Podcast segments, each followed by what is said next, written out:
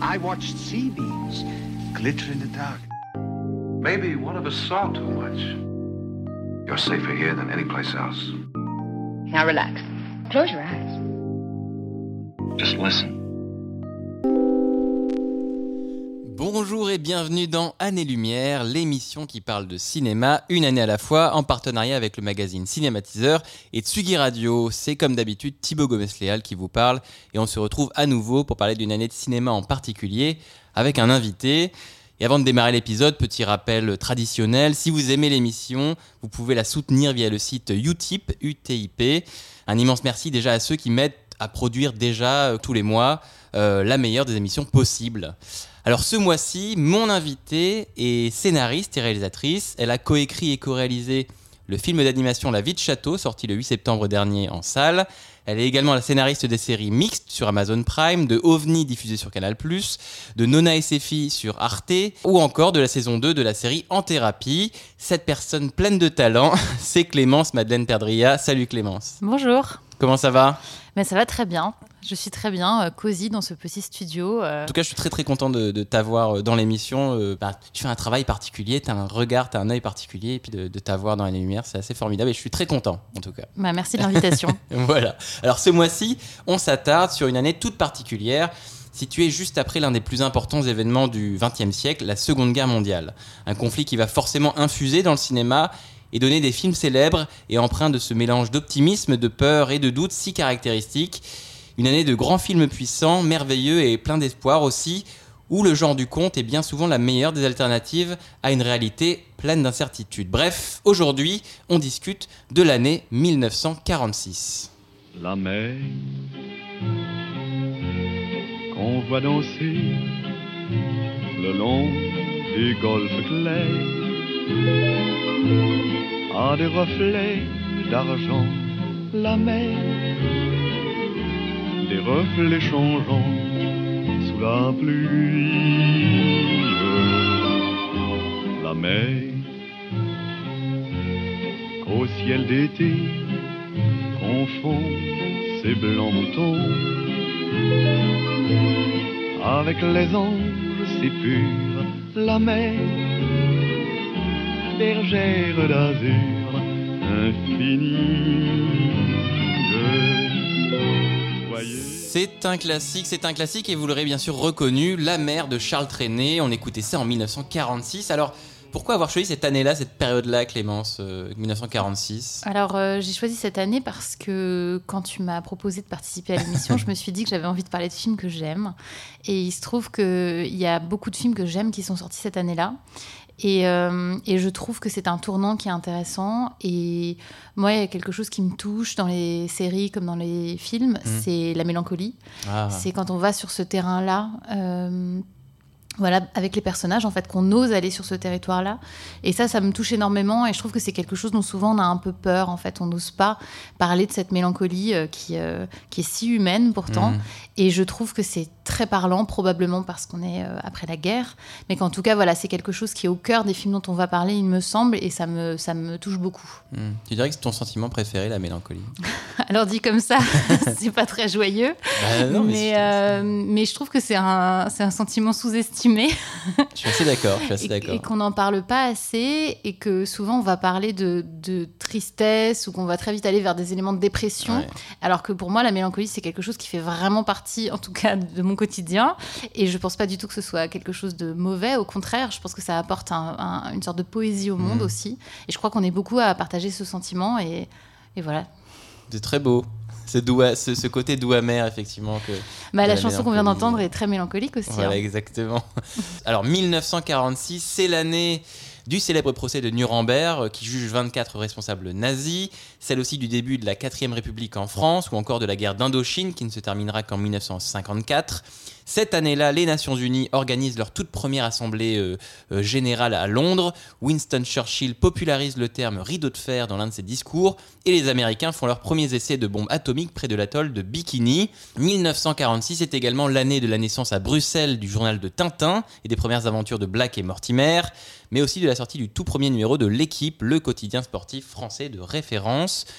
Mais 46, c'est aussi et surtout du cinéma et on est là pour ça.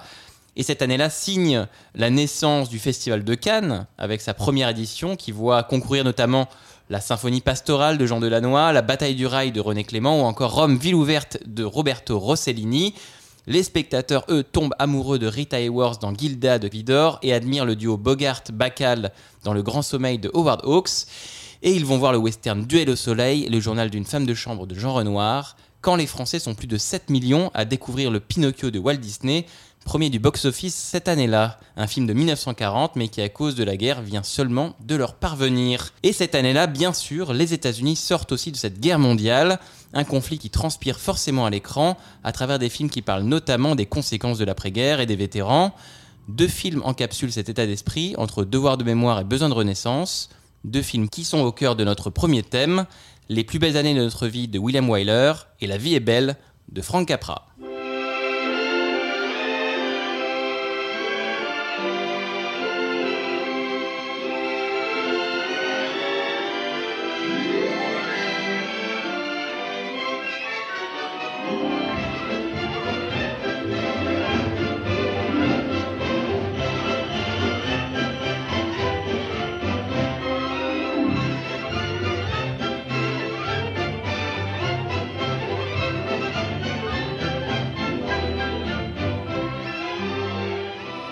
Belle cette musique de Dimitri Tiomkin, euh, la musique de La vie est belle de Frank Capra, euh, l'un des films, euh, on va dire, majeurs, ou en tout cas les plus célèbres de cette année 1946. Mais c'est un film sur lequel on reviendra peut-être un peu plus tard, parce que pour commencer, en 46, le premier du box-office américain, le film le plus important, le plus populaire cette année-là, c'est Les plus belles années de notre vie de William Wyler.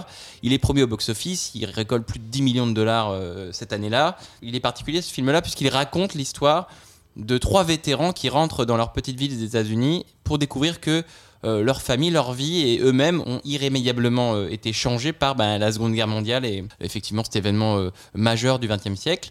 Et donc c'est un film qui traite frontalement de l'après-guerre et, et- des séquelles physiques et mentales comme ben, l'alcoolisme ou le, stress post-traumatique, euh, aussi le retour au travail, aussi le regard de la société, des choses comme ça. Et, et c'est un film, au-delà du fait qu'il est premier au box-office, il va également gagner 9 Oscars, dont celui du meilleur film, du meilleur réalisateur et du meilleur scénario, dont un double Oscar pour Le blessé de guerre, qui est amputé des deux mains, Harold Russell, qui gagnera l'Oscar du, du meilleur second rôle, et aussi un Oscar d'honneur qui lui a été décerné euh, pour le remercier d'apporter de l'espoir, je cite, et du courage à ses collègues vétérans grâce à son rôle dans le film. Donc c'est euh, un film voilà, qui encapsule en 46 énormément d'attention et énormément de, ben, de récompenses et de choses comme ça. Et on a vu que ben, il a un sujet particulier.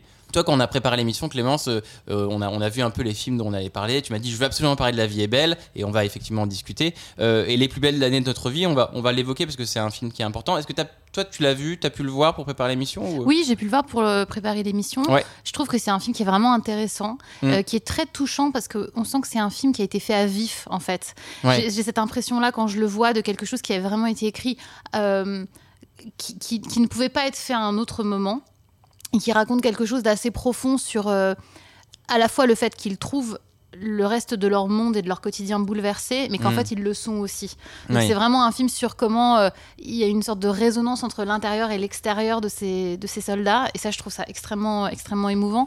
Et d'ailleurs c'est c'est amusant, je trouve, qu'on parle d'un film qui a très bien marché, qui est celui-ci, Ouais. et d'un autre qui n'a pas marché du tout, puisque La vie est belle a été un échec en fait à sa sortie.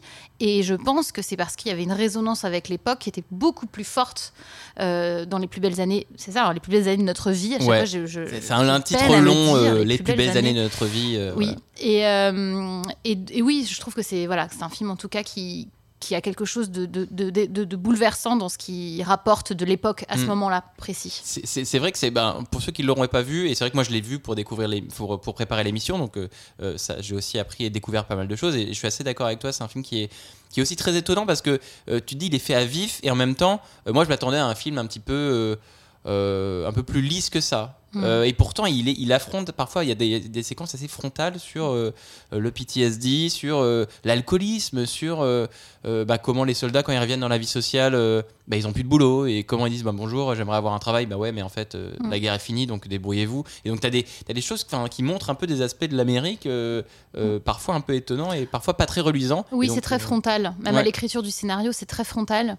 Mais je pense que ça vient de ce côté à vif, Mm. justement. C'est que C'est comme s'il avait été écrit en réaction. euh, et vraiment pour accompagner d'une certaine manière les soldats qui revenaient et ce qui avait été observé. Et ce qui est beau aussi, c'est qu'évidemment, quand on le voit, bah, ça résonne avec tous les films qui vont venir après et qui parleront de choses similaires. Je pense à Chimino notamment. Mm. ouais, Et c'est vrai que je, je- en voyant le film, je me suis dit, ça doit être fondateur. Et c'est marrant parce que c'est un film dont moi, par exemple, j'avais pas du tout entendu parler, même pendant mes études de cinéma, Mm. et qui n'est qui est moins passé à la postérité que La vie est belle en fait. Ouais, c'est vrai que c'est assez étonnant parce que oui, on l'a dit, c'est euh, 9 Oscars, enfin 8 Oscars et un Oscar d'honneur, euh, des millions de premiers box-office, euh, Mm. bref. Et pourtant, euh, c'est un film qui est méconnu, moins connu. Malgré tout, donc c'est un film choral qui nous montre plein de euh, trois portraits donc de trois hommes différents, euh, donc vraiment trois types de profils différents. Et il y a ce côté un petit peu méthodique de regarder ce qui se passe dans ce secteur-là de la vie, regarder ce qui se passe dans ce secteur-là particulier. Et c'est vrai que c'est particulier d'avoir un acteur, l'un des acteurs principaux, qui, bah, qui est amputé des deux mains et qui tout le film, euh, Mm. euh, enfin ça c'est montré quoi. Il y a des séquences assez fortes quand il casse les vitres, quand il, c'est assez euh, assez saisissant, voilà. Oui. Et tu disais effectivement que il avait été fait à vif pour accompagner ben, les vétérans par rapport à ça. C'est une sorte de gros film pansement en fait pour l'Amérique. Oui, c'est je pense que c'est pansement et c'est cathartique. Moi, j'ai Mm. aussi pensé à Johnny Got His Gun, enfin, ce- voilà, tous ces films qui racontent le retour, qui racontent les blessures et qui décident presque de filmer ça et de le dire de façon très crue, Mm. comme pour le mettre un peu en face de ceux qui l'auraient pas vécu. Mm. Euh, donc, c'est à la fois voilà, faire la catharsis vraiment des spectateurs, leur faire vivre des choses très fortes. Parfois, le film nous violente aussi. hein, euh, et, et ça, c'est quelque chose qu'on va beaucoup retrouver dans le cinéma d'après-guerre euh, et notamment américain. Et c'est vrai que tu l'as de Chimino, mais effectivement, tu as, toujours eu dans le cinéma américain cette, cette nécessité, cette envie, alors peut-être un petit peu opportuniste, mais en tout cas que le cinéma se fasse le pansement, ou en tout cas la catharsis de, de ce qui se passe dans la, vie, dans la vraie vie. Et la, la Seconde Guerre mondiale n'échappe pas à la règle. C'est un film qui est imposant, il dure 2h50, hein, c'est un gros morceau. Et du coup, on a euh, Les plus belles années de notre vie de William Wyler d'un côté, Mhm. et de l'autre côté, la même année, on a La vie est belle, qui lui, pour le coup, est un film qui est passé à la postérité. Donc, La vie est belle, c'est un film donc, de Frank Capra avec James Stewart, de Narid, qui raconte, euh, si vous ne l'avez pas vu, l'histoire de George Bailey, qui est un homme euh, d'une assez célèbre d'une petite ville américaine, qui, euh, le soir de Noël, se retrouve au bord du, du suicide parce qu'il a perdu une grosse somme d'argent, et du coup, sa vie s'écroule et il, se, retrouve face à ses responsabilités et, et un petit peu démuni. Et il va rencontrer un ange qui va lui montrer ce, à quoi ressemblerait euh, la vie s'il n'avait pas existé, s'il n'avait jamais vécu.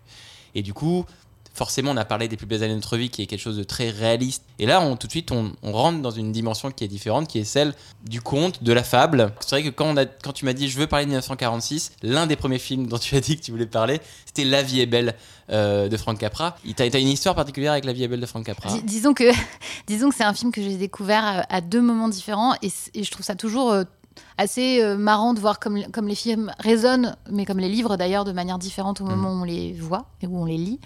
Et hum, la première fois que je l'ai vu, j'étais très jeune, euh, j'étais, euh, je pense que je devais avoir 10 ou 11 ans, et c'est un film qui m'avait un peu ennuyée parce qu'en fait, ce, ce qui est amusant, c'est que ce que tu viens de décrire, en fait, ça arrive au bout de quasiment une heure et demie. C'est vrai. En fait, euh, c'est un film qui est extrêmement long au démarrage. Et en fait, ce qui est le high concept du film, c'est-à-dire le moment où Georges va observer sa vie sans lui, ça intervient. Euh, J'ai pas le minutage exact en tête, mais à mon avis, c'est c'est 1h20, 1h30, et il reste une demi-heure derrière pour avoir ce Mm. fameux high concept avec cet ange, etc. Mais avant ça, ça n'est que la vie de George Bailey, en fait. T'as un build-up. Euh, C'est une installation, ouais. une description de cet homme qui n'arrive pas à partir de sa ville. Il essaye par tous les moyens d'en sortir et il n'y arrive jamais. Mm. Il est comme euh, euh, ramené à l'intérieur de cette, de cette ville en permanence. Et ça, c'est bouleversant, Mm. je trouve. Et du coup, voilà, moi, la première fois que je l'ai vu, je m'étais beaucoup ennuyée la première heure et demie parce que j'étais une enfant un peu impatiente. J'avais envie qu'il se passe quelque ouais. chose. Il est où l'ange? Bah, Voilà, mais je comprenais même pas parce qu'en fait, l'ange au début, il est évoqué de manière très étrange. hein. Mm. la, la- la façon dont c'est filmé, c'est vraiment Capras filme les étoiles qui scintillent quand elles parlent. hein. C'est assez Ouais. radical Ouais, comme dispositif. c'est- ouais. Vraiment très étonnant. Et puis, je l'ai revu euh, quand j'étais à l'université euh, à Paris 3. J'avais été mais, bouleversée par le film. Je sais pas, cette fois, cette fois-ci, il y avait quelque chose qui m'avait parlé où je m'étais dit. euh, mais, mais qu'est-ce que c'est profond en fait, ce que Mm. ça essaye de dire sur, sur le monde. Et puis là, je l'ai revu. Mais il y a quelques jours pour l'émission, pour que ce soit bien frais dans ma Tous les tête. 10 ans. Voilà, c'est ça. Nous ne dirons pas notre, mon âge, mais c'est à peu près ça. Et voilà, et en le revoyant, je trouve que ça marche toujours aussi bien, en Ouais. fait. Et, euh, et alors, il y a ce dont je parlais au début de l'émission sur la mélancolie, où je crois que c'est un personnage qui est extrêmement mélancolique, voire dépressif et carrément suicidaire, hein, puisque c'est vraiment le, c'est vraiment le sujet. Parce que mine de rien, il met entre parenthèses ses ambitions personnelles à chaque fois pour prendre soin bah, de sa famille ou euh, de la ville. Ou bah, c'est James Stewart, donc c'est ce côté euh, bon américain euh, qui prend son bien commun au lieu de à son bien personnel. Et du coup, il y a cette dimension tragique. Oui, il y, a- il y a quelque chose de l'ordre du tragique parce qu'il n'arrive pas à partir Ouais. et qu'en même temps les choses lui tombent dessus. C'est-à-dire qu'il il essaye une première fois de partir et, et ça, enfin, il y a, d'abord le sauvetage de son frère qui est déterminant pour Mm. le reste de sa vie euh, et ça on va le voir aussi parce que s'il n'avait pas existé, il n'aurait pas pu sauver son frère donc son frère serait mort. Enfin voilà, tout un, un truc comme ça de, de battemodèle du papillon. hein, euh, et il est sans cesse ramené dans sa ville, mais ça lui tombe dessus. C'est-à-dire que c'est même pas des choix, c'est des sortes de non-choix. Et notamment, il y a quelque chose qui est très beau au début, c'est que il travaille avec un pharmacien. Ouais. Le pharmacien est âgé, il vient de perdre son fils et il se trompe dans le dosage et il envoie le personnage de Georges donner les médicaments. Et Georges sait que les médicaments sont mauvais. Et du coup, il va sauver le patient qui aurait dû les prendre et mourir Mm. en revenant sur ses pas. Et, c'est toujours comme ça, c'est-à-dire qu'il est toujours mis au cœur de l'action, et donc on le suit, on a très envie de partir avec lui. Et bizarrement, c'est un film qui est bizarrement construit euh, d'un point de vue narratif. Il y a comme ça une sorte de retournement où arrive le fameux high concept, donc regarde ta vie sans toi, Ouais. qui va le faire complètement changer d'avis. Et soudainement, dans la dernière heure du film, il n'est plus du tout question de partir. Au contraire, il est question de se rendre compte de ce qu'on a et de, de combien ce qu'on possède est précieux. Euh, donc, en l'occurrence, lui, sa femme, ses enfants, sa ville, ses amis. Et, euh, et voilà. Et je pense qu'il y a quelque chose qui peut être perçu comme un peu moralisateur dans le film, qui a d'ailleurs été beaucoup présenté comme un film de Noël, ce que je trouve assez rigolo parce qu'effectivement, la dernière partie se passe pendant Noël, mais en réalité, Tout le il- reste, euh, voilà. pas vraiment. Tout le reste, c'est la vie d'un homme, d'un homme assez lambda, en Mm, fait, mm. qui essaye de se battre pour partir et qui n'y arrive jamais. Quand on parle effectivement comme ça, c'est cette dimension euh, mélancolique, il y a cette dimension assez lourde qui est au cœur d'un film à la Capra. C'est quoi un film à la Capra? Comment tu définirais ça, toi? Bah, je crois que Capra, il a cet, cet immense talent d'arriver à mélanger une forme de, de grande joie Hmm. À une forme de grande tristesse. quoi. C'est-à-dire que c'est vraiment une sorte de, de- de façon parfaite de faire du mélo, mais dans ce que ça a de plus noble, hein, parce que moi Mm. vraiment je, je le dis avec tout l'amour que j'ai pour euh, Frank Capra. Et là, dans ce film, je trouve que c'est assez, euh, assez saisissant, en fait, à quel point il arrive à mêler les deux parfaitement. Ce qui fait qu'on est à la- fois très bien devant le film, et en même temps, ça nous, ça nous bouleverse. Mm. Il faut quand même aussi dire que c'est extrêmement bien joué, bien mis en scène. hein. Ça, c'est. Il y a vraiment des plans qui sont étonnants. Ouais. Et notamment, la rencontre amoureuse est très belle. Mm. Donc, il rencontre sa, celle qui va devenir sa future femme et ils sont en train de danser. C'est un bal dans lequel il faut pas s'arrêter de danser pour gagner. Puis il voit tout le monde autour de lui qui s'arrête de danser. Donc il se dit, mais c'est super, je danse pas très bien, mais je suis en train de gagner. Et en fait, tout le monde est en train de s'écarter parce que la scène est en train de s'ouvrir en deux et qu'il y a une piscine sous la scène et il va tomber dans l'eau. Et ce qui est joli, c'est que si on était avec un réalisateur moins optimiste ou un scénariste moins optimiste, il tomberait dans l'eau et tout le monde se moquerait d'eux. Mm. Et en fait, ce qui se passe, c'est un retournement, c'est que tout le monde trouve ça trop cool de sauter dans la piscine et tout le monde saute dans l'eau. Et au final, ceux qui ont voulu lui faire un mauvais coup en ouvrant la piscine, bah, ils finissent par sauter aussi. et ça, c'est tout Capra, je trouve. Le fait que tout le monde se retrouve dans l'eau, que c'est joyeux et que ce qui était au départ une mauvaise intention donne, donne lieu à quelque chose de lumineux. Mais du coup, on n'en dira pas plus pour les gens qui veulent le découvrir. Mais Oui. t'as dit, t'as dit quelque chose juste avant, c'est qu'effectivement, Vie est belle est connu, on va dire, euh, de nos jours comme un peu le film à la Capra euh, par excellence. C'est vrai que c'est un film qui est souvent sorti dans les listes de films de Noël. Mhm. Mais peut-être aussi parce que oui, la fin se passe en hiver et se passe à Noël, et aussi parce qu'il y a cette dimension de conte. Mm. Mais tu vois, c'est ce genre de petites choses qui, avec ce noyau mélancolique, qui te. Mais, mais de toute façon, les retours en arrière sont mélancoliques. Les euh, qu'aurait été ma vie sans moi profondément aussi. Mm. Et je crois que c'est un film qui est sans doute une sorte de maître étalon euh, pour les films comme Retour vers le futur ou comme euh, Le jour de la marmotte. Enfin, moi, je, je- je- je pense que c'est un film qui est absolument fondamental euh, dans l'histoire de la narration à un moment précis, d'arriver à dire on va faire des choses qui semblent pour l'époque, quoi, 1946, ils font parler des étoiles et il y a un ange qui arrive pour lui montrer sa vie. C'est très étonnant en fait. Ouais, ouais. Aujourd'hui, ça nous semble un truc euh, normal de faire des allers-retours dans tous les sens, etc. Mais pour l'époque, je pense que c'est vraiment euh, 46, le- très étonnant en fait. C'est assez particulier et c'est un film qui, du coup, forcément se finit de manière très très optimiste. Oui. Euh, c'est drôle parce que là, nous on dit la vie est belle. En anglais, c'est It's a Wonderful Life. Mhm. C'est quasiment une affirmation, c'est quasiment un, un cri genre la vie est belle.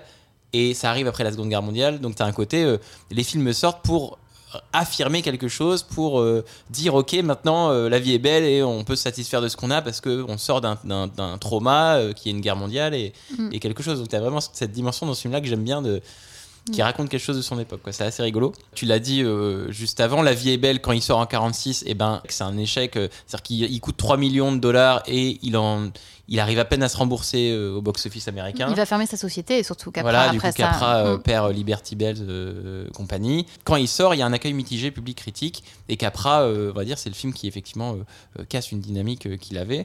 Il est nommé à 5 Oscars, bah, en face de en face du film de Wyler, il en gagne zéro. Et pourtant, là, on est en 2021. C'est l'un des films les plus connus de Frank Capra. Comment ce film-là, il est passé de, de film complètement méconnu, mésestimé et accueil mitigé à euh, le film connu et célèbre qu'il est aujourd'hui, en tout cas, euh, euh, à sortir dans les tops de films de Noël, etc. etc. Ah, c'est toujours euh, un film qui fonctionne, hein. c'est toujours très mystérieux, c'est toujours très magique. Je crois que le film, il a quelque chose de vraiment. euh, il traverse le temps, en fait. Il, il- il n'a pas d'époque. Universel. Il est peu. totalement universel et surtout, je pense qu'il il- il- il fait vraiment écho à la problématique et celle de quand même beaucoup, beaucoup de gens qui est Mm. de se sortir d'un milieu, qui est de sortir d'un bled, d'un village, d'un endroit qu'on n'aime pas, d'un endroit dans lequel on sent que notre épanouissement, il est euh, comme euh, contré, quoi. Mm. Et, euh, et je- crois que Georges vit ça vraiment pendant 1h30 et que nous, on retient beaucoup la fin, Noël, etc. Mais que ce qui est profond dans le film et ce que Capra essaye de dire, et James Stewart le joue magnifiquement, c'est cette impossibilité de partir. Et ça, je pense que c'est de tout temps et que ça résonne en fait euh, partout. Et je crois que c'est pour ça que le film il, continue d'être voilà sans âge et que vraiment quand je l'ai revu là, je me suis dit ça a pas vieilli euh, d'un pouce quoi. Et on pourra le revoir dans 10 ans et on aura encore un autre regard sur, euh, sur ce Ouais. film-là. Mm. C'est vrai, alors moi je suis assez d'accord avec toi, je pense qu'il y a cette dimension universelle et c'est vrai que c'est toujours compliqué de s- de- d'expliquer pourquoi un film fonctionne, un film fonctionne pas, Mm. pourquoi Blade Runner quand il sort euh, à sa sortie en 82, il- c'est un échec et puis que maintenant c'est voilà, et pourquoi Mm. c'est très particulier, pourquoi un film qui gagne 8 Oscars euh, maintenant est est, est peu connu. Euh, après, euh, La vie est belle, je- je- il me semble que tu as aussi une dimension où il, ça a été un film, je crois, dans les foyers américains qui a été passé genre justement à Noël pendant 50 piges Mm. et que du coup c'était un peu, il y avait ce côté un peu euh, classique qui s'installe, un peu comme euh, le, le Père Noël est une ordure, un peu comme des choses comme mais ça. qui sont des films durs aussi. Parce Ouais. que Le Père Noël est une ordure, on a l'impression film de Noël, etc. ça- Mais c'est extrêmement violent. C'est un violent. film qui est très dur et dans ses termes et dans ce qu'il décrit et dans la misère qu'il évoque. Donc je crois que le film de Noël, euh, voilà, il y, a- il y a aussi Love Actually qui existe Qui- et qui que est- j'adore très, très par dur, hein. ailleurs. qui est très mais violent qui a- actuellement. Ah bon? Ah bah, l'histoire d'Emma Oui. Thompson et d'Alan Rickman, Oui, c'est- elle est terrible. La scène où elle pleure avec sa musique, vrai. ça me. C'est vrai qu'il y a des, y a fois, grandes violences humaines dans Oh ce là film là, aussi. ça, je suis. Mais Et euh, L'autre qui est amoureux de Keira Knightley et qui peut pas l'aimer. Enfin, il y a des. Je, oui, je suis pour euh, réhabiliter le fait que Love Actually est un film plus triste qu'un film de. c'est vrai, on peut réhabiliter Love Actually, qui n'en les- a pas besoin, hein, Ouais, non, mais bien sûr. qui ne nous a pas va- attendu. voilà. Mais ce que je veux dire, c'est que voilà, le côté un peu Maria Carey, etc. Oui. euh, Noël et tout ça, en réalité, porte en lui euh, les paradoxes que sont Noël, c'est-à-dire qu'on est tous à la fois très heureux de se réunir, en même temps c'est insupportable, ça cristallise et euh, ça choses. cristallise beaucoup de choses, et la famille on l'aime, on la déteste, etc. Et les films de Noël cristallisent ça très bien, donc c'est des films voilà, qui, voilà, qui ne sont pas que, en tout cas, sur Noël. Moi, j'avais une question un peu pour terminer ce thème, parce que mine de rien, on a évoqué pas mal de choses. On a vu que tu avais, ce côté La vie est belle, euh, euh, comme une sentence, genre La vie est belle, euh, un film très optimiste après la Seconde Guerre mondiale. Tu as Les plus belles années de notre vie qui est sorti en même temps avec cette fin également optimiste. Donc, tu as beaucoup de films comme ça qui, après la Seconde Guerre mondiale, tu, tu on l'a dit, on l'a discuté, c'est des films pansements. Et moi, j'ai envie de, poser aussi une, sorte de question. Est-ce que ces films-là, qui viennent quand même de gros studios, ont pas été une sorte de propagande ou en tout cas de, mouvement politique de la part des États-Unis pour euh, remettre de la joie dans les salles de cinéma et remettre via ça de la joie dans le peuple américain qui devait en 46 se remettre au boulot euh, et de nouveau être heureux. Mince. Mince. Oui, alors euh, je, je crois que propagande, ça lui a été reproché. Patriotique, on pourrait dire aussi de façon oui. plus élégante, euh, moins dur pour le film. Alors moi, je, je- je crois que si c'était le cas, c'est des films qui auraient disparu. S'ils n'étaient que ça, ils, ils auraient disparu. Et il y en a eu et ils ont disparu. En tout cas, on en parle moins. Ils sont pas intéressants. Je crois que même s'il devait y avoir un désir profond Mm. euh, de, de parler de tout ça, de, de consoler d'une certaine manière le public. Fondamentalement, c'est quand même des gens qui ont envie de faire des films, qui ont envie de raconter des histoires. Et celle-ci, elle est tellement bien racontée euh, que voilà, on rentre dedans, on a envie de suivre Georges. Et c'est toujours tellement étonnant de suivre un, un petit monsieur qui n'a pas fait grand-chose, Mm. qui n'est pas, voilà, euh, voilà, qui est juste un petit notable dans Ouais. une petite ville qui a des problèmes. et, euh, et je crois que le film, voilà, il traverse le temps parce qu'il n'est pas voilà que un film qu'on pourrait dire patriotique, même si la fin effectivement l'est, hein, et qu'au Mm. final, pour Georges, c'est un échec. Il n'a jamais réussi à partir. Mais euh, l'Amérique a gagné. Mm, mais l'Amérique est consolée. L'Amérique est consolée, voilà. Donc finalement, voilà. Évidemment, ma Oui. question était un petit peu, était un petit peu maligne, un petit peu, petit peu tordue, mais en même temps, voilà. Je voulais m'amuser à poser cette question. Cette question la laisser flotter comme ça en l'air. Non, que- mais je, je crois vraiment que l'image finale qui est beaucoup montrée, c'est Georges qui rentre à la Oui, maison, qui prend sa fille dans les bras, sa femme dans ses bras, et tous ses amis qui arrivent, qui lui donnent de l'argent, Mm. parce que c'est vraiment un film sur l'argent aussi. C'est étonnant à quel point on voit les billets tout le temps. C'est vrai. C'est c'est très. Oui, euh, le- Voilà, et ça aussi c'est la crise, hein, c'est Ouais. de dire voilà, euh, dans des cas de, de- comme ça de, de manque d'argent, bah, la première fois Georges se cotise pour euh, les, les gens de la ville, et la seconde fois les gens de la ville se cotisent pour Mm. lui, et du coup c'est vraiment on le voit, c'est quelque chose qui est montré, et, et pourtant on n'est pas dans Ocean Eleven, hein, mais Oui, les billets existent, d'abstrait, etc. C'est pas du tout euh, abstrait, c'est vraiment la question de l'argent et la question du retour à la maison, et à la fin Georges rentre à la maison et ça, ça Et console tout le monde. Et voilà, bah formidable. Voilà qui conclut parfaitement ce premier thème de notre émission sur 1946. Vous êtes toujours en train d'écouter Année Lumière, on est toujours, on est toujours avec Clémence Madeleine Perdria. Et on s'en va sans plus tarder vers le second thème de notre émission.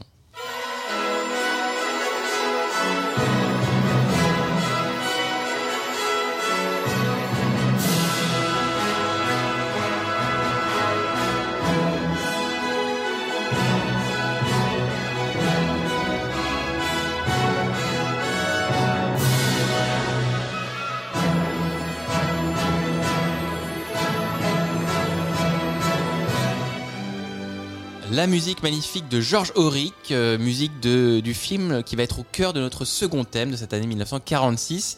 Et ce film, c'est La Belle et la Bête de Jean Cocteau, film avec Josette D, Jean Marais, un film qui, bon, bah, l'histoire vous la connaissez, hein, vous la connaissez tous, l'histoire d'un père qui, pour l'offrir à sa fille Belle, cueille sans le savoir une rose appartenant au jardin euh, de la bête.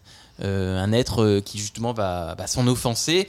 Et afin de sauver son père, la belle accepte de partir vivre au château de la bête et, euh, et va du coup à son contact peut-être un peu changer et peut-être tomber amoureuse. Ça, on ne le sait pas. Euh, c'est l'adaptation euh, d'un conte de Jeanne-Marie Le Prince de Beaumont et c'est un film qui est sélectionné en 46 au premier festival de Cannes et qui remporte en passant le prix Louis Deluc, qui est le prix du meilleur film français de l'année, et qui en 46 au box-office français va euh, amener 3,8 millions de spectateurs en salle. Alors euh, 3,8 millions de spectateurs en salle en 2021, on se dit mais c'est phénoménal. Là Dune fait 3 millions 4, Camelot a fait 2 millions 8. C'est forcément effectivement le premier du box-office français. Eh bien non, en 46, La Belle et la Bête est 16e du box-office français. Donc faut imaginer effectivement c'est une autre époque et à l'époque le, cinéma euh, est une autre activité. En tout cas, le- il les beaucoup- gens ont un autre contact. Et beaucoup moins de sorties le mercredi. Et il y a beaucoup moins de sorties effectivement le mercredi aussi. Les, les entrées se diluent moins. Mais voilà, mais du coup, faut imaginer que voilà, quand on est 16e au box-office français en 46, et ben on fait quand même 4 millions d'entrées, ce qui est quand même assez impressionnant. Et ce qui du coup met une drôle de perspective sur euh, 2021. Toi- Mhm. Est-ce que toi, as un- tu te souviens de ton premier souvenir de La Belle et la Bête? Tu te souviens, est-ce que le- le- la première euh, émotion que tu as eue en, en- en voyant La Belle et la Bête de Jean Cocteau? Oui, euh, je, je l'ai vu, euh, je l'ai vu également petite, mais décidément. Euh, en fait, la, la cinémathèque de Chaillot a brûlé et dans les années 90, je me suis retrouvée avec ma maman et mon petit frère à aller à l'annexe qui avait été créée, qui était à côté du Grand Rex et Mhm. qui était plus proche de chez nous. Donc finalement cet incendie a sauvé ma cinéphilie. Parce que si Chaillot avait été euh, toujours en, ac- en activité, j'aurais pas pu, c'était trop loin de chez nous. Quoi. Ouais. Bref, tout ça pour dire que je suis beaucoup allée au cinéma dans cette petite salle euh, près du Rex et que j'ai découvert, euh, je pense, à 6 ou 7 ans, La Belle et la Ah, Bête. c'est jeune. C'est jeune. Ah. Et ça m'avait totalement traumatisée. Vraiment, ça a été un, un visionnage, je m'en souviens très très bien. Et notamment, quelque chose qui m'avait fait très peur, c'est que dans le film, il y a beaucoup de mains, Oui. tout le temps. Oui. En fait, des mains qui sortent des bah oui, murs, des mains qui, euh, même quand elle est à table, la belle, il y a une main qui va sor- servir le verre Ouais. et puis revenir sur le, sur le chandelier. Enfin, c'est totalement effrayant. Euh, toutes les cariatides sont des vraies têtes avec des vrais yeux. Et en fait, ça, pour moi, c'était la terreur. C'est-à-dire qu'après, je, je pensais qu'il y avait vraiment des mains euh, partout. Ouais. Enfin, je pense que c'est un film, et ça, enfin, je crois que ça n'a pas vieilli, qui est totalement effrayant pour les enfants parce que ça ça hum, comment dire ça rend concret des, des, des fantasmes et des ouais. peurs profondes des enfants quoi Ouais. Euh, donc euh, c'était très très très très Et puis c'est dur un film en noir et blanc, donc donc il n'y a pas les Et couleurs pour te rassurer, c'est pas Podane. Là, Oui. t'es vraiment noir et blanc, donc les- quand les yeux blancs s'ouvrent sur euh, une Oui. statue très très sombre, t'as cet effet saisissant déjà. et puis c'est un film dans lequel il y a très peu d'humour Oui, en fait. Non, mais c'est étonnant Oui. parce que c'est un conte et, en fait souvent les contes sont très premier degré en fait, Mm, très mm, mm. sérieux. Et contrairement à La Vie est belle où parfois il y a des moments euh, voilà qui sont rigolos, Ouais. où, où, voilà on peut imaginer qu'un enfant il trouverait quelque chose, des blagues, des chutes et tout ça. Là pas du tout en fait, c'est vraiment très très très premier degré. Et, euh, et donc voilà, et donc c'est un film que je n'avais pas revu depuis et que j'ai revu euh, à cause de toi. À cause de moi, bah, comme Voilà. quoi Année Lumière sert aussi à ça, Voilà, à faire la paix avec ses traumas. Exactement, et je l'ai trouvé toujours aussi impressionnant. Enfin, j'ai évidemment pas eu aussi peur que la première fois, mais quand même, je me suis dit, euh, voilà, je, je ne montrerai pas euh, un jour à ma fille quand elle aura cet âge-là. J'attendrai un peu. Mais c'est marrant parce qu'Année Lumière, on parle beaucoup de trauma dans Année Lumière, beaucoup de, de- de gens qui voient des films trop tôt, Jurassic Park à 7 ans, La Belle et la Bête à 6 ans, effectivement. Ouais, mais je pense que ça, ça, ça construit aussi un Ouais. amour pour le cinéma, le, Ouais, sûr. le trauma. Le trauma. je dis pas que c'est souhaitable, mais en tout cas, je pense que les, les, les- les souvenirs très forts de cinéma fondent euh, Mm. notre amour pour, euh, cet art. Alors c'est un film qui est, qui est pour, les, pour ceux qui ne l'auraient pas vu, tu l'as effectivement évoqué, qui est certes merveilleux, certes enchanteur euh, dans certaines séquences, mais aussi assez étrange, tu l'as dit, parce qu'il y a dans le décor, il y a des statues vivantes, il y a des, des chandeliers qui bougent, le manoir de la bête est véritablement une chose organique, une chose euh, en tout cas mouvante, euh, floue et donc forcément un peu mystérieuse. On doit beaucoup de cette, cette dimension mystérieuse à la photo d'Henri Alcan, qui est donc le directeur de la photographie du film, et j'ai été estomaqué me rendre compte que le film était d'une beauté assez phénoménale. T'as des, des gros plans sur les acteurs avec des yeux de Josette D ou les yeux de Jean-Marie qui brillent, mais t'as jamais vu ça. C'est-à-dire que je sais pas ce qu'Alcan a dû faire avec des projets, etc. Mais t'as, une lumière dans ce film-là qui est qui est sculptée, t'as des, t'as des séquences assez saisissantes de, de lumière d'une beauté assez, assez rare, euh, un peu lumière divine, t'as un cachet vraiment assez atypique sur le film. Autre chose assez saisissante, il faut qu'on en parle effectivement, Jean Marais, immense acteur français, qui se retrouve euh, sous le maquillage de la bête pendant la grande majorité du film. Un truc assez fou, c'était quand même un maquillage qui l'obligeait tous les matins à s'inst- à s'installer pendant 5 heures, tous les matins de tournage, pour euh, se, se faire mettre effectivement des prothèses. Et oui, il en a fait un eczéma, le pauvre. Voilà, du coup, il a souffert. Alors, Mm. quand on voit effectivement euh, Jean Marais, c'est assez drôle. Et on a un, un costume, un maquillage, euh, pour moi, qui date d'une autre époque. Enfin, il y a une, il y a une Mm. perfection dans ce, dans ce maquillage et dans ce détail. À un moment donné, je me souviens d'une scène où il y a les oreilles qui se. Il est dehors avec, euh, avec la belle et il- je crois qu'il voit un faisan ou un Mm. chevreuil ou je- et il y a ses oreilles qui se lèvent et du coup Et, je me suis et dit, mais- sur Internet, ils expliquent, j'ai- ce que j'ai regardé, je me suis fait la même Ah. réflexion que toi, ils expliquent qu'il y avait quelqu'un derrière avec des fourchettes qui bougeait les oreilles ben du... euh, Eh du- ben. Non, mais en fait, ce qui est incroyable, c'est que... Voilà, euh, je crois que tout à l'heure, on a parlé dans, dans La vie est belle du fait que c'est un film qui, à mon sens, est très fondamental pour tous les films ensuite Mm. qui vont revenir sur le temps, etc.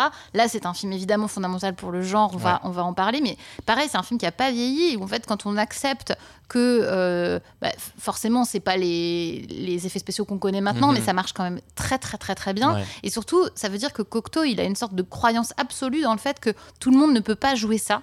Mm. Il faut un grand comédien derrière, même si on ne le voit pas. Et Mm. ça, ça a été prouvé ensuite. euh, voilà, on, on le sait, les films aujourd'hui sont joués, alors que parfois on voit pas les acteurs par des grands acteurs parce qu'ils amènent quelque chose dans leur façon de bouger et surtout dans leur voix. C'est une croyance immense dans la voix en fait. Et ça, je trouve ça vraiment très touchant. C'est euh, vrai qu'il y a- y, y cette voix de Jean Marais et puis ce texte aussi euh, très posé, très théâtral. Mm. Et, et- et c'est vrai que je voulais dire aussi que ben, mine de rien, La Belle et la Bête, euh, tout dans La Belle et la Bête est conte pour moi. C'est-à-dire que Mm. tu as ces dé- décors escamotables, tu as cette lumière complètement folle, tu as, l'impression de voir du Gustave Doré, tu as l'impression d'ouvrir un, un livre de contes, et, Ouais. et tout dans, dans le film est Mm. et tout fascine. Et, et du coup, ça, en- ça, ça en amène à ma question, parce que La Belle et la Bête est mine de rien, encore une fois, un, site, un film qui est cité quand même assez régulièrement euh, euh, parmi les films les plus importants, etc. etc. Qu'est-ce qui fascine autant, 70 ans après encore, dans La Belle et la Bête? Pourquoi ce film-là fascine autant euh, J'ai l'impression qu'il y a une sorte de radicalité dans la proposition qui est totale. C'est-à-dire que c'est comme si Cocteau euh, avait sans doute les mains un peu plus libres Ouais. parce que c'était déjà un grand artiste en fait qui était déjà très reconnu donc il pouvait faire exactement ce qu'il voulait ce qu'il avait en tête. Et du coup il a fait quelque chose de très libre et de très radical. Et je crois que ça ça surprend beaucoup. Et je crois qu'aujourd'hui on est beaucoup dans des contraintes qui sont des contraintes de production des contraintes de scénario des contraintes d'acteurs. Enfin on est tout le temps contraint et cette- ce film donne l'impression qu'il ne l'est pas du tout. Alors qu'ils euh, alors qu'ils ont galéré pour le faire. Bien sûr, et que c'est un film qui a été reporté plusieurs fois et qui a été très difficile à monter. Et bien sûr que derrière tous les films, il y a des histoires qui sont difficiles, mais en tout cas, moi, quand je le vois, je me dis vraiment, mais rien ne l'arrêtera en fait. Mm. Il peut tout faire. Et en ça, le film est, est très étonnant. Et c'est devenu un sorte de maître étalon du conte à la française. C'est-à-dire que quand, quand, on, quand on pense conte, film français euh, de conte, La Belle et la Bête, même si on l'a pas vu, c'est quand même déjà euh, une image, c'est ce visage de Jean Marais, c'est Josette D, c'est la lumière, pareil, d'Alcan, des choses comme ça. C'est drôle que tu aies, que tu aies évoqué le fait de, de croire, parce que euh, effectivement, Jean Cocteau, c'est un, c'est un cinéaste, certes, mais c'est aussi un poète. C'est quelqu'un qui croit beaucoup euh, à cette dimension euh, euh, spirituelle, on va dire, de, des mots, de la beauté, au- cette dimension un petit peu voilà poétique au-dessus de tout. Et le film commence par une sorte de mode d'emploi de comment voir le film. Ça, c'est assez rigolo. C'est-à-dire que le générique est écrit à la craie euh, par les acteurs et par Jean Cocteau. Donc euh, c'est un film avec Jean Marais et on voit Jean Marais écrire Jean Marais et l'effacer, avec Josette D, Josette D et l'effacer et Jean Cocteau, etc., etc. Et le film commence par un, un tableau noir où il y a un texte qui est écrit et c'est l'intro du film. Et c'est une intro en forme de mode d'emploi que je vais vous lire là. Et Jean Cocteau écrit donc L'enfance croit ce qu'on lui raconte et ne le met pas en doute. Elle croit qu'une rose qu'on cueille peut attirer des drames dans une famille. Elle croit que les mains humaines d'une bête qui tue se mettent à fumer et que cette bête en a honte lorsqu'une jeune fille habite sa maison. Elle croit mille autres choses bien naïves. Et c'est un peu de cette naïveté que je vous demande, et pour nous porter chance à tous, laissez-moi vous dire quatre mots magiques, véritables sésame ouvre-toi de l'enfance. Il était une fois. Et le film commence comme ça. Et Cocteau nous dit, écoutez, euh, encore une fois, on sort d'un moment qui a été compliqué pour tout le monde. Mm. Là, je vous demande de faire aller chercher l'enfant qui est au fond de vous. Mm. Et je trouve ça fou, moi. Des films avec des modes d'emploi, c'est quand même pas souvent. hein. Et il nous demande de croire. Oui, et en même temps, il demande aussi à, ses acteurs d'écrire et d'effacer leur nom. Ce qui Oh. déjà comporte euh, dans l'ouverture quelque chose de, je trouve, très profond et de très vertigineux. Quand je l'ai revu, je me suis dit, c'est, c'est beau et c'est violent aussi de leur demander de faire ça. Enfin, ça, ça dit Mm. quelque chose, en fait, sur. euh, euh, oui, une sorte de paradoxe comme ça, d'être au présent dans le film, puis en même temps de disparaître. Et en fait, je crois que, voilà, Jean Cocteau, c'est un. C'est quelqu'un qui a une conscience profonde, qui, qu'il y a, dans, le, dans le conte se jouent des vrais drames. Mm. Et, et moi, il y a une phrase qui me revient du film, parce que du coup, je l'ai assez frais dans la tête, mais à un moment où la belle dit euh, Je n'aurai pas peur. Elle le dit comme ça, je n'aurai pas peur. Et elle le dit comme une sorte d'incantation, parce qu'en fait, elle est terrifiée. Mhm. Et c'est vraiment cette croyance qu'il a dans le fait qu'on peut dire les choses et que le monde peut changer parce qu'on les dit, parce qu'on les formule et parce qu'on les voit. Et ça, c'est vraiment quelque chose de l'enfance. Les enfants qui vont se dire des trucs, Mhm. j'ai pas peur, j'ai pas peur, j'ai pas peur, j'ai pas peur, alors qu'ils sont terrorisés en fait. Et, euh, et voilà, je trouve qu'il y, a- il y a- il y a un rapport au langage dans ce film. Ça a été beaucoup analysé, hein. donc euh, voilà, mais, mais, mais qui est très présent et qui fait aussi qu'il traverse le temps. Le pouvoir des mots. Mm. de la part d'un poète, c'est quand même. euh, c'est une sorte d'évidence, mais effectivement, Oui. Sésame, ouvre-toi, euh, euh, il était une fois, c'est Mm. ces mots qui peuvent débloquer tout un imaginaire, tout un univers. Mm. Et c'est marrant parce que je discute de ça avec une scénariste Oui. qui, du coup, manie des mots tous les jours. Ouais. Toi, c'est, en tant que scénariste, c'est quoi ton rapport justement au genre du conte Parce que c'est, c'est un genre qui est. Je t'avoue, dans le, la vie de tous les jours, et même dans le cinéma, et même dans les séries, qui est assez discret. Je crois pas que c'est si discret que Non. ça. euh, parce que je crois que ça nous hante en fait. Mhm. Et moi, il y a quelque chose qui me. Alors là, je, je ne peux, je peux parler que de mon expérience personnelle, mais en tout cas, euh, j'ai réalisé un film qui s'appelle La vie de château, Bien dans sûr. lequel il y a une petite fille qui va hum, perdre ses parents pendant les attentats euh, du 13 novembre et qui va être placée chez son oncle qui travaille à Versailles. Et quand j'ai écrit le scénario, je me suis dit, voilà, je raconte cette histoire-là. euh, Et bien plus tard, quand le film est sorti, c'est-à-dire deux ans quasiment, parce que c'est de l'animation, donc à fabriquer, Mhm. c'est très long, je me suis dit, mais en fait, c'est une petite fille, orpheline, comme dans Un conte sur deux, qui va aller voir un oncle qu'elle connaît mal, qui est une sorte d'ogre, dans un château, qui va se perdre à un moment dans les, dans les conduits, euh, voilà, qui s'appellent l'araignée, qui sont des conduits d'eau à Versailles, qui ressemblent à un labyrinthe, et qui va rencontrer une assistante sociale qui est une sorte de bonne fée. Et en fait, d'un coup, euh, quand je l'ai décousu dans ma tête, je me suis dit, non mais en fait, c'est en moi et je ne l'avais même pas analysé comme ça. C'est-à-dire que pas une seule seconde, je me suis mis en face de mon scénario en train de dire alors elle, ça va être la bonne fée, lui, ça va être l'ogre. Mm. Jamais. Mais parce que. Voilà, on est hanté par des mythologies qui sont des mythologies de contes, qui sont des mythologies aussi, euh, voilà, qui vont nous ramener à, à l'Odyssée ou voilà, à des Mm. grands grands contes qu'on a étudiés et qui en fait sont complètement dans notre société, partout. Et je crois que beaucoup beaucoup de films en fait sont hantés par ça. Et euh, parfois, c'est plus, euh, comment dire, c'est plus parlant. Quand on regarde le cinéma de Genet, par exemple, clairement, il, il lorgne tout le temps du Amélie côté Poulain, du conte. Voilà, c'est visible. mais je crois qu'il y a plein de films dans lesquels c'est pas visible, mais au fond, ça irrigue euh, tout Mm. le cinéma. Et c'est là qu'on voit que, bah, selon les pays, évidemment, c'est pas les mêmes cultures, c'est pas les mêmes contes. Et parfois, il y a même des choses qui nous échappent parce qu'on peut voir des films, euh, par exemple, euh, on verra un film danois et on n'aura pas Mm. le conte. Et donc, il y a quelque chose de la profondeur du film qu'on saisira peut-être pas parce qu'on on n'aura pas la référence euh, presque inconsciente en fait Mhm. du récit. Oui. Et puis effectivement, quand tu parles de conte, tu parles forcément de. Ben, tu là, tu dis de récit. Mm. Donc euh, un peu de récit imaginaire, donc de, de choses que ben, on te racontait quand tu étais enfant, Mm. de choses qui se passent soit oralement, soit dans les livres, Mm. soit à travers les siècles. Donc tu as ce côté de- d'histoire permanente de l'humanité, comme une Oui. espèce de grande tapisserie de Bayeux qui nous appartient tous. Et, euh, et finalement, les histoires, toi là, La Belle et la Bête, effectivement, c'est un conte de français du XVIIIe siècle, mais c'est une histoire que tu retrouves au deuxième siècle en, en Perse, tu retrouves au 5e siècle Bien euh, sûr. en Asie. Ben, voilà, comme tu le disais, c'est c'est des choses qui sont au cœur de l'être humain, euh, que les gens ont besoin toujours de, de Oui, revenir. et, et qui sont au cœur de l'être humain parce que ça, ça rencontre nos plus profondes angoisses. Et euh, tout comme quand on va voir Podane, qui est un Mm. petit peu voilà dans ce style-là de cinéma, du Donc conte, de Jacques etc., Demy, de Jacques en- Demy, en voilà. 70, ouais. Voilà, qui sortira plus tard, mais c'est pareil en fait, c'est que au fond, qu'est-ce qui- de quoi on raconte, de quoi on parle? On parle d'un père qui veut coucher avec sa fille. En fait, on est en train Oui. de parler d'inceste.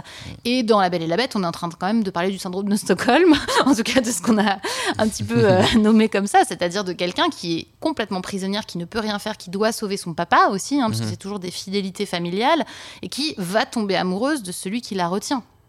Donc, à chaque fois, ce sont des angoisses très profondes euh, de captivité, euh, d'amour, de voilà, de, de- de tout ce qui se joue aussi, de- qui est très humain et qui sont euh, mis dans les contes pour faire catharsis et ça marche euh, de façon formidable. Tu, tu as répondu magnifiquement bien à ma question parce que j'ai te posé la question est-ce que le conte est encore pertinent en 2021 Mais je crois qu'il le sera toujours. Je crois que c'est le, le conte, c'est les contes. Je crois que c'est vraiment tous les mythes qui nous, qui nous habitent et qui ne cessent d'être d'être repris. En ce moment, je regarde Succession euh, Ah. et je, je vois dans la série sans cesse la figure du père comme ça impossible à tuer et qui sont vraiment des figures aussi Mhm. de contes et de mythes Euh, et je suis sûre que les scénaristes de façon inconsciente ou non se reposent sur cette culture commune qu'on a euh, des contes. Est-ce que, tu mets du, est-ce que tu mettras du conte dans la saison 2 dans Thérapie euh Alors non seulement euh, il, il y en a dans la saison 2 dans Thérapie, mais surtout euh, l'analyse euh, pousse à ça. Il y a beaucoup de, de- de psychanalystes qui partent des contes, qui analysent les contes, qui, des- voilà, qui voient tout ce qui est inconscient et qui, qui est véhiculé. Et c'est pour ça qu'on raconte des contes aux enfants aussi, hein, pour les mettre en garde de choses qu'on peut pas leur dire.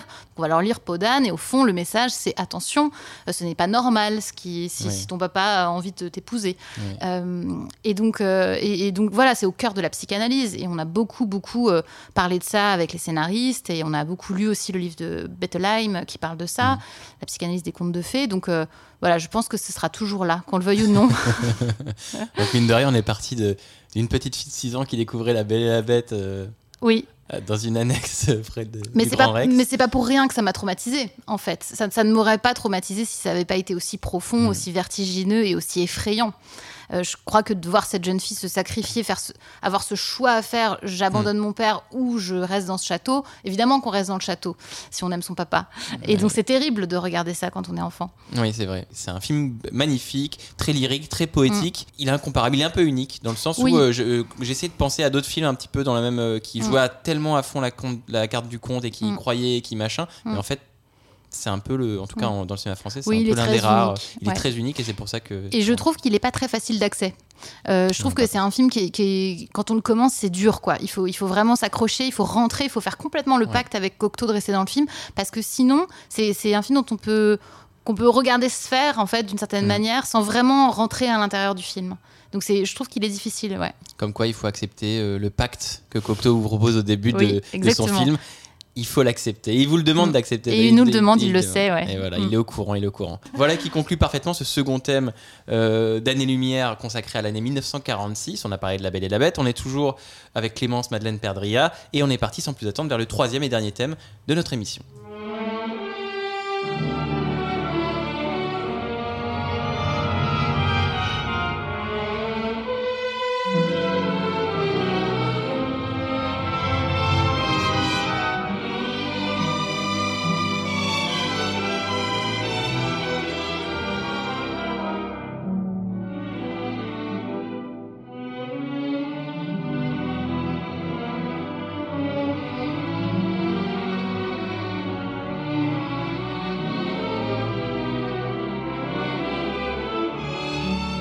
Cette musique que vous avez peut-être reconnue, euh, musique composée par Roy Webb, euh, c'est celle du film Notorious, euh, Les Enchaînés d'Alfred Hitchcock, qui va être au cœur de notre troisième et dernier thème de l'émission consacrée à 1946. Alors Les Enchaînés, c'est un film d'Alfred Hitchcock avec Cary Grant, Ingrid Bergman, Claude Rains, qui raconte une histoire d'Alicia, qui est la fille d'un espion nazi qui mène une, vie dépravée ou en tout cas euh, Malheureuse. malheureuse, on va dire, voilà.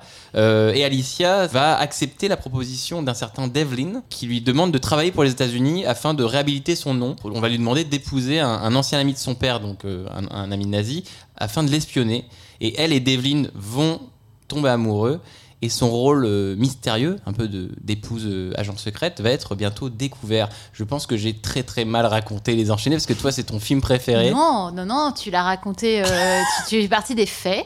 Voilà, j'ai fait, voilà, j'ai raconté les faits et là on va discuter effectivement de quoi ça parle vraiment. Alors Mm. avant de lancer la discussion, euh, pour mettre un peu de contexte, c'est les enchaînés donc d'Alfred Hitchcock. C'est un film qui, quand il sort aux États-Unis, euh, réalise 4,8 millions de dollars box-office. Alors c'est pour vous donner une idée, il est le huitième film de l'année, donc c'est un film qui marche bien et c'est un film qui surtout a été vendu en ce qu'on appelle en pack à la RKO, c'est-à-dire que euh, le producteur David Olselznick qui croyait pas vraiment euh, au projet et surtout pour compenser un, dépassement de budget qu'il avait dans Duel au Soleil, qui est un autre film de, de cette année 1946, avait vendu à la RKO un pack euh, Hitchcock, Cary Grant, euh, Ingrid Bergman dans Les Enchaînés, qui est un film qui va s'installer comme l'un des films les plus importants d'Alfred Hitchcock, qui est le neuvième film américain de, ce cinéaste-là, qui a fait avant Rebecca, qui a fait avant Soupçon, déjà avec Cary Grant, qui a fait L'ombre d'un doute, La maison du docteur Edwards, déjà avec Ingrid Bergman, euh, et surtout qui est aussi, on va dire, euh, euh, la rencontre folle entre Cary Grant et Ingrid Bergman, les deux grosses stars, ou parmi les deux grosses stars post-Seconde Guerre mondiale aux États-Unis. Donc c'est un film de stars, c'est un film d'Hitchcock, c'est un film riche et passionnant, euh, et c'est ton film préféré. Et c'est euh, un de mes, oui, c'est un de mes films, c'est un de mes films préférés. Qu'est-ce trouve- qui symbolise pour toi les enchaînés? Euh, je, je- je trouve ça bouleversant. En fait, à chaque fois que je le vois, je trouve ça absolument bouleversant.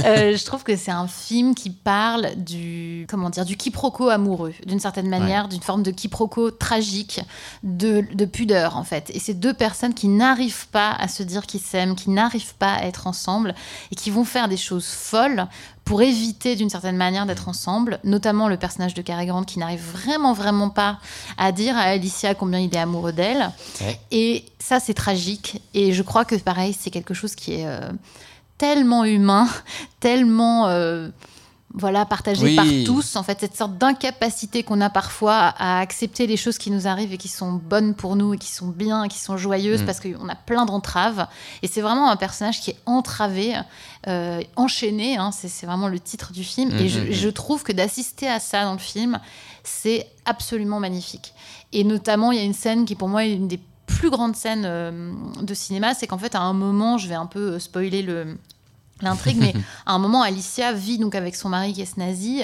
et son mari se rend compte qu'elle est espionne, qu'elle Oui. est en train de l'espionner, qu'elle est en train d'apprendre des choses graves sur lui, et donc il décide de l'empoisonner. Et donc il l'empoisonne tous les jours un petit peu en lui donnant le thé. Et donc nous, on sait qu'elle est en train de se faire empoisonner, elle ne le sait pas, et Devlin, le personnage de Cary Grant, ne le sait pas non plus. Et il la retrouve sur un banc pour qu'elle lui fasse un peu le bilan de son espionnage, comme ils le font euh, toutes les semaines. Mhm. Et elle va très mal parce qu'elle est en train d'être euh, empoisonnée. Et lui, il est tellement entravé, il peut tellement pas la voir telle qu'elle est, qu'il croit qu'elle a repris sa vie un peu dissolue du début du film Ouais. et qu'en fait elle est alcoolique et qu'elle est voilà. en gueule de bois. quoi. Mhm. Et il est odieux avec elle et elle part euh, voilà, quasiment sur le point de, de s'évanouir. quoi.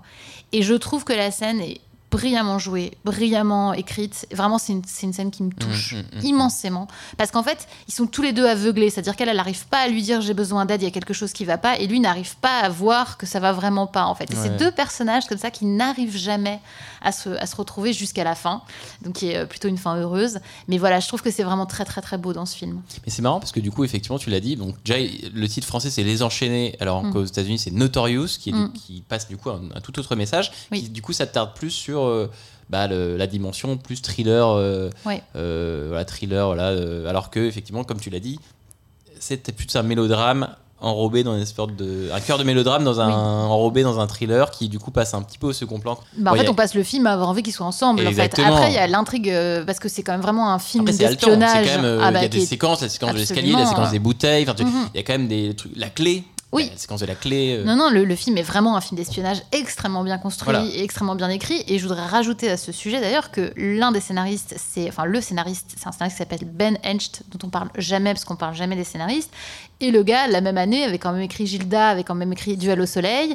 Euh, il écrira Autant n'emporte le vent. Il travaillera avec euh, voilà tous les grands cinéastes, les Hawks, les Preminger. Mhm. Il a une filmographie, ce scénariste, qui est hallucinante, vraiment, qui est, euh, je pense, un des plus grands scénaristes de cette époque. hein, il est très méconnu. Et, euh, et voilà, et on retrouve chez ce scénariste-là aussi, je pense, cette sorte d'impossibilité qu'ont les personnages d'aller vers les uns vers les autres et qui crée euh, du dilemme, du drama, et c'est- tout ce qu'on aime au cinéma. J'ai- lu qu'effectivement, il y avait, il y avait aussi un. En plus de ce scénariste-là, il y avait aussi un autre collaborateur qui avait eu un impact assez, assez important sur le film. C'était Ingrid Bergman, Hmm. Qui avait voulu donner beaucoup d'input à Hitchcock.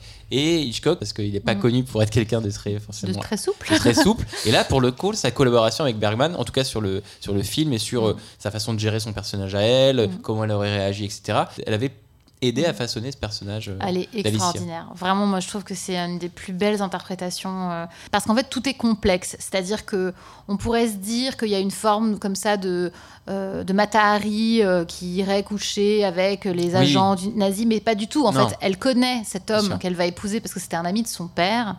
Et elle va accepter de se marier avec lui parce qu'en fait, il est assez touchant. Et d'ailleurs, le personnage Rains, de Claude Rains, c'est acteur formidable, incroyable. ouais. Et, on- et ça a été aussi un peu reproché, ça, de dire c'est un gentil nazi, d'une certaine manière. Mais en fait, voilà, c'est un homme terrible, mais qui par ailleurs est fou amoureux de sa jeune épouse. Ouais. Qui vit avec sa maman aussi, ce qui est assez marrant, Ah ouais. c'est qu'on retrouve aussi ce côté, la belle-mère, comme ça, sur le côté qui est horrible, empoisonneuse, voilà, qui, qui, va, qui va sentir dès le début que cette femme est louche, parce que c'est pas normal qu'elle s'intéresse à son fils. Donc même là-dedans, on retrouve hein, cette sorte de maison comme ça, avec ses, ses souterrains dangereux. Enfin, y y on, on revient en fait sur ces On choses-là. revient sur le château, on revient Voilà, sur le c'est vraiment. un- C'est pas totalement un huis clos, mais ça se passe quand même énormément à l'intérieur de la maison, Bien sûr. qui est à Rio. Et je trouve que ce que fait Ingrid Bergman dans le film est incroyable. Mhm. Incroyable. On, on l'a dit, hein, il y a Ingrid Bergman, il y a Cary Grant, c'est deux stars qui sont sans doute à leur firmament ouais, d'aura, de, Mm. de talent, de plein de choses.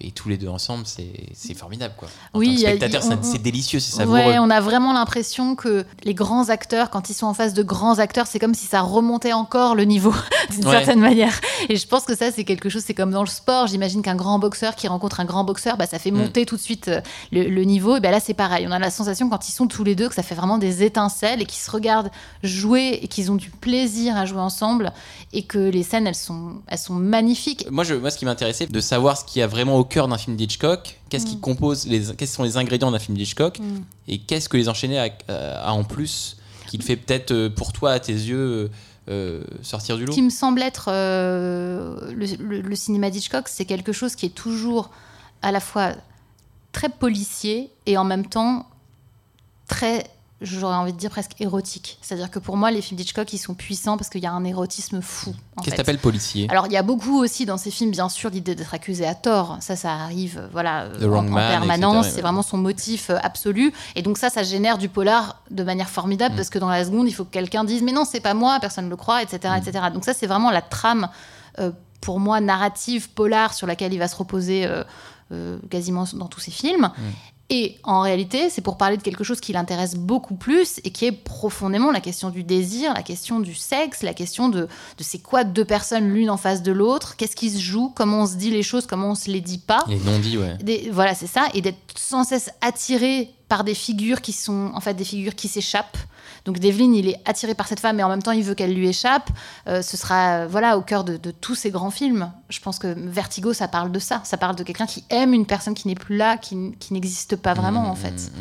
Donc c'est vraiment, je trouve, l'incarnation même du fantasme. Et je pense qu'il y a aussi un truc qui est quand même très important à dire, c'est que Hitchcock, pendant la, enfin, la fin de la Seconde Guerre mondiale, euh, va en salle de montage à Londres et monte des images qui ont été faites à l'ouverture des camps. Oui. Et il est dans les salles de montage. Et en fait, cette vision-là, il en parlera plus tard avec Truffaut, va le traumatiser. Enfin, ce qu'il va voir, il s'en Oui, souviendra parce que toute cinéaste sa vie. britannique, hein, rappelons-le, Hitchcock est anglais. Hein, absolument. euh, Et il était en salle de montage. Voilà, il a vu tout ça. Et donc, il fait les enchaîner après avoir vu ça, en fait. Mm, et ça, mm. ça, c'est quelque chose, je crois, qui, qui l'impacte beaucoup. Et, et son cinéma, qui avait quelque chose d'assez lumineux jusqu'alors. euh, dans ses premiers films, qui sont parfois très candides justement, avec une forme d'innocence. Je pense par exemple au 39 Marches, qui est un Ouais. film que j'adore et qui est vraiment un film où il y a cette forme de légèreté. Bah là, soudainement, il y a quelque chose d'autre. Il y a une sorte de poids qui semble lui être tombé sur les épaules et qui se ressent vraiment dans le film. Voilà notre bafouille sur euh, les enchaînés d'Alfred Hitchcock. Est-ce que tu voulais rajouter quelque chose, toi, en particulier sur ce film? Ah non, j'ai pas d'argument. Mon argument, c'est si vous commencez, vous n'allez plus vous arrêter. Voilà, et vous allez envie de voir, avoir envie de voir plein d'Hitchcock parce que c'est la garantie de passer un moment incroyable. Bah voilà, bah voilà, je ne sais, on ne sait pas quoi vous dire de plus. Hein, Mm. Débrouillez-vous avec ça. Voilà. Mais oui.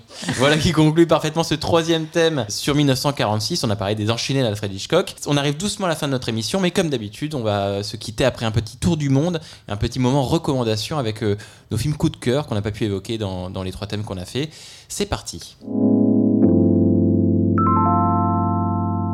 Voilà, alors comme d'habitude, effectivement, on va, on, va, on va vous partager nos petits films coup de cœur, ceux qu'on recommande en 1946. Toi, Clémence, est-ce que tu avais justement un, un petit film que tu aimerais recommander euh, plus qu'un autre euh, et qui vient de cette année 1946 Moi, j'ai un grand amour pour le western, Ouais. euh, qui me vient aussi de, de mes parents, qui m'ont beaucoup montré le western et j'adore ça. Et donc là, c'est un western de, qui s'appelle euh, My, My Darling Clementine ou La poursuite infernale, Mhm. et qui est un film que j'aime énormément et que j'aime énormément pour une raison très simple, c'est que moi, j'aime les acteurs qui dansent. Dès que je vois un acteur qui danse dans un film, je trouve ça merveilleux. Par exemple, euh, Serge Reggiani dans Casque d'Or, je trouve ça sublime. Euh, Joaquin Phoenix dans Two Lovers, je trouve ça sublime. En fait, quand les acteurs sont laissés euh, par les metteurs en scène à, à leur propre corps, et qui peuvent faire une proposition, c'est-à-dire que quand on est scénariste et qu'on écrit il danse, bon bah à moins que ce soit une danse euh, de ballet par exemple très précise, euh, on va devoir laisser l'acteur faire. On va dire c'est une scène de boîte de nuit, il se met à danser, il danse de manière très exubérante, mais après c'est à l'acteur de travailler quoi. Et c'est vraiment le moment où, où le scénario nous échappe et où il est transcendé par une mise en scène et par une incarnation. C'est excitant, ça, à ce moment-là, quand tu l'écris, tu Bah, te dis merveilleux. J'attends de voir ce que ça va donner. merveilleux. Quand c'est bien fait, c'est merveilleux. Quand c'est décevant, quand l'acteur y est pas allé euh, tout à fait ou n'a pas Mm. trouvé le rythme, etc., c'est très décevant. Mais quand c'est bien fait, c'est incroyable. Et là, il y a une scène de danse avec Hen- Henri Fonda qui joue le rôle principal de ce film, qui est, je trouve, incroyable parce qu'il il incarne à la fois un shérif qui est très raide et, et que l'idée de danser ne, ne met pas très à l'aise. et en même temps, il faut qu'il le fasse. Et du coup, il joue ça avec une sorte de, de panache. Enfin, la scène est incroyable. Et donc, vraiment, moi, c'est un film que j'aime beaucoup, notamment pour cette scène. Est-ce que tu as déjà écrit des choses dans un scénario et eu cette euh, expérience de voir à l'écran quelque chose que tu avais écrit qui a été transcendé par un acteur? Tu as un exemple à- que tu aurais en tête à nous donner là par Je crois qu'en travaillant sur Nona et ses filles, donc la série euh, euh, sur laquelle j'ai travaillé avec Valérie Donzelli, le moment où euh, Miu Miu est arrivée pour incarner cette mère de famille et où Clotilde Dem, Virginie Doyen et Valérie Mm. ont joué les- les- le trio des triplés, il y a quelque chose qui s'est passé à ce moment-là qui était très émouvant, où j'ai vu cette famille sur laquelle on travaillait depuis cinq ans exister. Et, et elles ont vraiment porté complètement le, la série, hein, les neuf épisodes. Et ça, c'est très beau de voir ça. Mhm. C'est vraiment étonnant. Mais c'est vrai que j'ai jamais eu l'occasion de d'écrire une scène comme celle que je viens de décrire là, qui sont vraiment des pures scènes de, je dirais pas d'improvisation, mais quand même, si, il y a une part qui ne nous appartient pas, quoi. Ah bah écoute, tu pourrais écrire la prochaine fois, tu diras et là il danse. Mais en fait, ça n'a aucun sens. Non, j'ai envie qu'il danse parce que je suis très curieux. Voilà. Et Nona Oui. et ses filles donc arrive sur Arte Oui. et donc c'est neuf épisodes Neuf épisodes de 30 minutes et, euh, et ça, ça a ce casting euh, formidable. C'est un casting formidable et surtout il y a beaucoup de, de- de cousinage avec le conte dont on a parlé. Donc euh, c'est quelque chose qui, voilà, qui est très présent dans le cinéma de Valérie Mhm. et voilà, qui est, qui est là. Exactement, effectivement, notre cinéma de Valérie Donzelli. Donc voilà, si vous avez euh, euh, aimé notre discussion sur le compte, ben, n'hésitez pas à aller regarder Nona et ses filles, Mm. euh, qui arrive sur Arte et qui, euh, ben, mine de rien, on en parle également. Mm. Donc c'était donc la poursuite infernale de John Ford, ta Oui. petite reco de l'année 1946. Merci beaucoup. Euh, moi, pour ma part, je vais recommander un, ma- autre chose. Je vais vous recommander un film qui s'appelle A Matter of Life and Death euh, ou Stairway to Heaven ou euh, une question de vie ou de mort. Bref, il a plein de, il a plein de titres ce film. Un film de Michael Powell et Emmerich Pressburger, qui est donc un film britannique. Duo Powell-Pressburger, c'est un duo qui a fait des films que vous avez peut-être entendu, cher auditeur, d'un film comme Les Chaussons Rouges, comme Le Narcisse Noir, comme Les Contes d'Hoffmann ou 49e Parallèle, qui sont du coup plein de films euh, qui ont peut-être vous évoqué quelque chose. Euh, une question de vie ou de mort euh, raconte l'histoire pendant la Seconde Guerre mondiale d'un aviateur britannique qui s'est joué de la mort puisque au moment du coup où il meurt, au moment où il doit être récupéré par un ange, il n'est pas récupéré par cet ange qui fait autre chose, et il tombe amoureux. Et du coup, au moment donné où l'ange vient, réparer son erreur et lui dit, ben, il faut partir, monsieur, maintenant il faut mourir. Ben, lui, il va devoir, il va dire, ah non, je suis pas d'accord, parce que moi, entre, dans, dans l'entretemps, dans notre lieu, je, je suis tombé amoureux, donc je mérite de vivre. Et il va devoir plaider sa vie et défendre sa vie devant un tribunal céleste. Bref, l'histoire est un peu folle, c'est un concept un peu, un peu foufou. C'est, c'est, je sais pas toi si tu l'as vu. Non, je le connais pas ce film. Euh, t'as cette dimension film de guerre qui disparaît très très rapidement et on rentre dans un épisode de la quatrième dimension. C'est-à-dire que c'est voilà, il se retrouve un peu en purgatoire et il tombe amoureux de quelqu'un et il y a des séquences un peu folles où, où, bah, il arrive au paradis. T'as ces images euh, visuellement complètement délirantes. On est en 46 et t'as des images avec des rangées d'ailes à perte de vue, un escalier phénoménal qui part vers les nuages, Mhm. avec euh, Napoléon, euh, César, machin, dans une espèce de grand tribunal très très gréco-romain, euh, avec un décor voilà, euh, de nuages. Visuellement, on se croirait dans, un, dans une autre dimension, on se croirait dans les, dans les films les plus ambitieux euh, des gros studios américains. Pourtant, on est juste dans un film britannique, juste avec cette, ce, regard fou de Powell et Pressburger, qui ont du coup toujours un, un duo de cinéastes qui a toujours des, des idées visuelles un peu tarées. Bref, c'est un film qui est, euh, encore une fois, euh, un, un film de conte en temps de guerre, donc encore une fois une sorte d'alternative proposée aux spectateurs, visuellement, narrativement, qui raconte énormément de choses sur le prix de la vie, qu'est-ce qu'on en fait aussi, et toujours une fois, cette, euh, comme, on en a discuté, ce- cette importance de ben, les liens qu'on a avec les gens, euh, l'amour, leur dire qu'on les aime, euh, et voilà, ces petites choses qui peuvent changer pas mal de choses dans, notre vie à, à chacun d'entre nous. Voilà, bref, c'est ma petite reco, une question de vie ou de mort de, de Powell et Pressburger, un film de 1946. N'hésitez pas à le regarder. Voilà qui conclut cet épisode d'Année Lumière consacré à l'année 1946. J'aimerais avant tout remercier mon invité Clémence Madeleine Perdria. Merci beaucoup Clémence. Bah, merci à toi, j'étais ravie de parler de 1946. Eh ben, c'était un plaisir partagé. Merci d'avoir partagé ton cinéma avec nous. Et du coup, un petit peu de toi aussi.